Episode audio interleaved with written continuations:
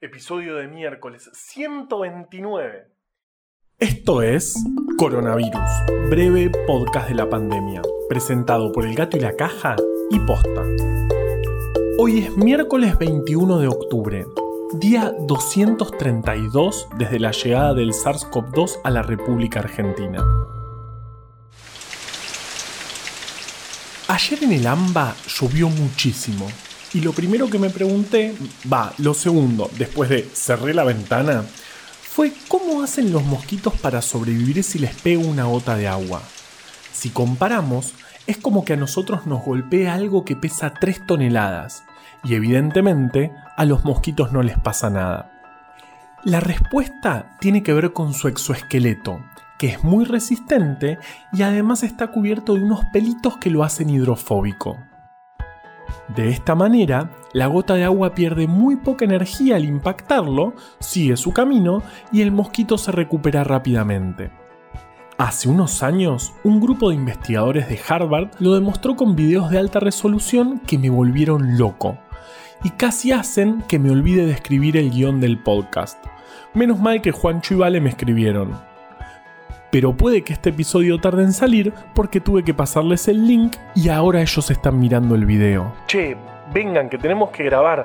Así que bueno, no sin antes dejarle un saludo a Andrés de Salta que nos escucha desde el primer episodio. Felicidades, gracias por tanto amor. Vamos con los números de la pandemia.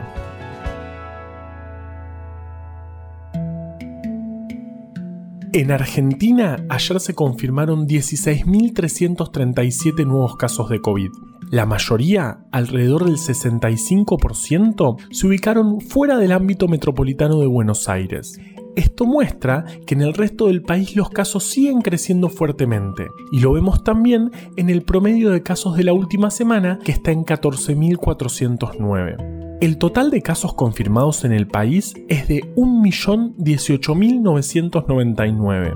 El 84% se recuperó y lamentablemente 27.100 personas fallecieron por la enfermedad, dando una tasa de letalidad del 2,7%.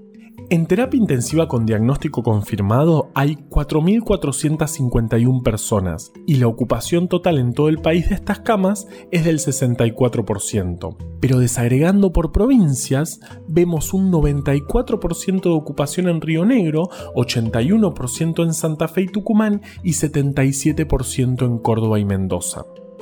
En el mundo nos acercamos a los 41 millones de casos, 19 millones en América, donde la letalidad sube al 3,2%.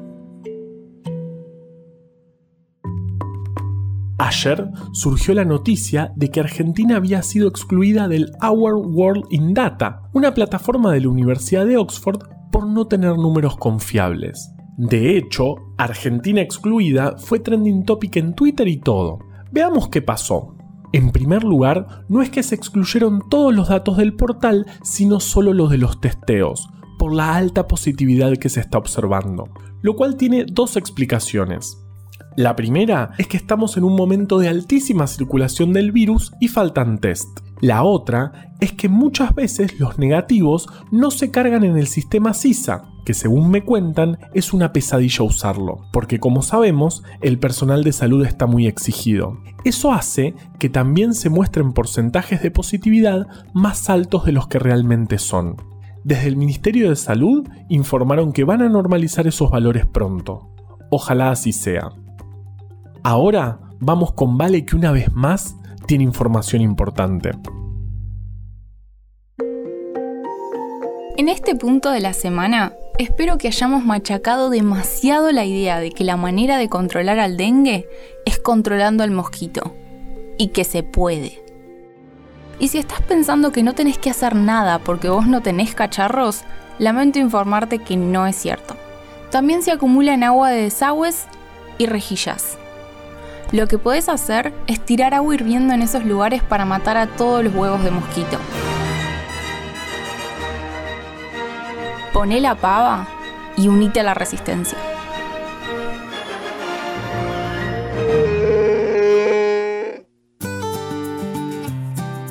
La forma tan espectacular de volar y esquivar obstáculos que tienen los animales pequeños, como los mosquitos, no me fascina solo a mí.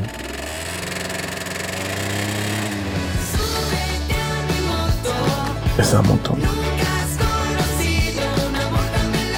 Maldita moto.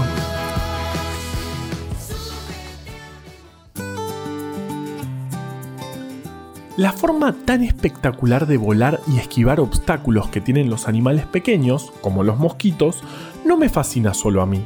Hay muchas personas estudiándolos como inspiración para diseñar microvehículos voladores. O sea, hay varias compañías en el mundo buscando tener robotitos que vuelan. ¿Para qué? Bueno, para un montón de cosas, desde monitorear cultivos hasta asistir en catástrofes, o incluso espiar vecinos. Bueno, capaz eso último sea idea mía. No, no espío a mis vecinos. Es solo una idea y no veo razón para que el del quinto A se preocupe. Si total puso cortinas opacas la semana pasada y ya no logro distinguir los gustos de helado que se pide. Aunque todavía veo un poco el tender y sé que ayer repitió camisa. Ok, estoy hablando de más. No te acerques a la ventana. Tenemos una vecina muy metiche, la señora Ogmonic. Ogmonic. Con ese nombre debe ser una loca. Y no dejes que te vea porque puede denunciarte. Trevor, ¿existe una cruz entre un canguro y un oso hormiguero? No te menosprecies tanto. No estoy hablando de mí. Coronavirus, breve podcast de la pandemia, es una producción original del Gato y la Caja junto a Posta. Este podcast lo podemos hacer gracias a bancantes. Ayúdanos a bancar estas iniciativas en elgatoylacaja.com barra bancar. Encontrá un montón de historias increíbles en breve Atlas Anecdótico de la Ciencia. Para conseguirlo, entra en elgatoylacaja.com barra tienda. Yo soy Juan Manuel Carballeda. Valeria Sanabria te aconsejó desde el armario. Usa tapaboca, mantén la distancia y nos escuchamos mañana. Che, lo del quinto es totalmente ficcionado. Desde donde estoy solo se ve el departamento del B, que otra vez se puso a bailar en calzo. Ok, creo que estoy hablando de más de nuevo.